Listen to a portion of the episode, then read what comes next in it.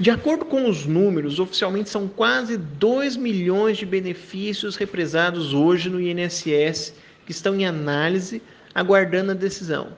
Muitos desses pedidos estão aguardando há quase um ano. Nesse ínterim, o governo anuncia uma falsa economia nos cofres previdenciários. Será que isso é verdade? Bom, eu sou o Tiago Bachur e você está no Bachurcast. Daqui a pouquinho nós vamos falar melhor sobre o assunto. Pois é, pessoal, vamos às contas. Hipoteticamente, imagine que esses quase 2 milhões de benefícios parados lá no INSS, nem todo mundo tenha direito de receber aposentadoria ou qualquer outro tipo de benefício. Que só a metade, por exemplo, seja procedente. E aí, nessa hipótese, uh, estaríamos falando de quase um milhão de benefícios que estão deixando de ser pagos mês a mês. Como se sabe, em regra, nenhum benefício pode ser menor do que o salário mínimo. Assim, se o menor benefício é de R$ 1.045, se nós multiplicarmos um milhão de benefícios que teriam que estar sendo pagos por 1.045, nós chegamos à cifra de mais de um bilhão de reais, no mínimo, todo mês, que está sendo deixado de ser pago pela Previdência Social. É importante a gente abrir um parênteses aqui para destacar que estão fora desses números as decisões da Justiça. Existe um grande número de processos que foram ganhos na Justiça, mas que o INSS também não implantou até agora. Assim, se fôssemos computar também as decisões judiciais não atendidas pelo INSS, os números seriam bem maiores. Dessa forma, será que realmente as contas do governo estão fechando?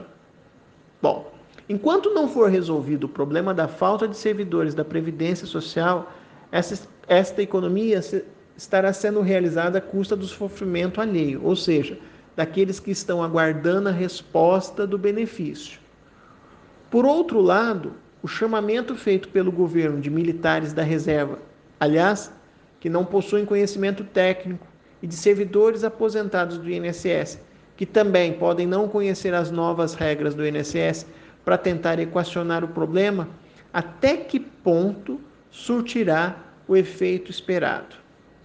Certamente, a demora continuará existindo, porque depois que essa turma de convocados, seja militares, seja servidores aposentados do INSS, for embora, vai de novo represar um grande número.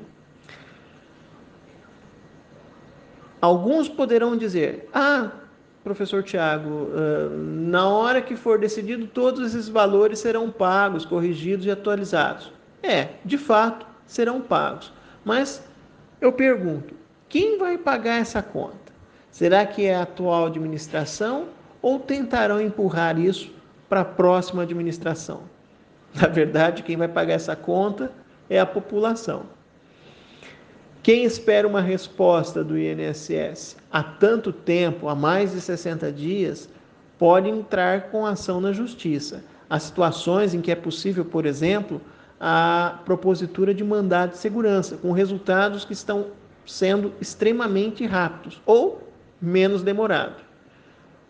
Se você tiver algum tipo de dúvida, não deixe de procurar um advogado da sua confiança. Aqui é Tiago Bachur para o Bachurcast. Aguardo você. Até a próxima.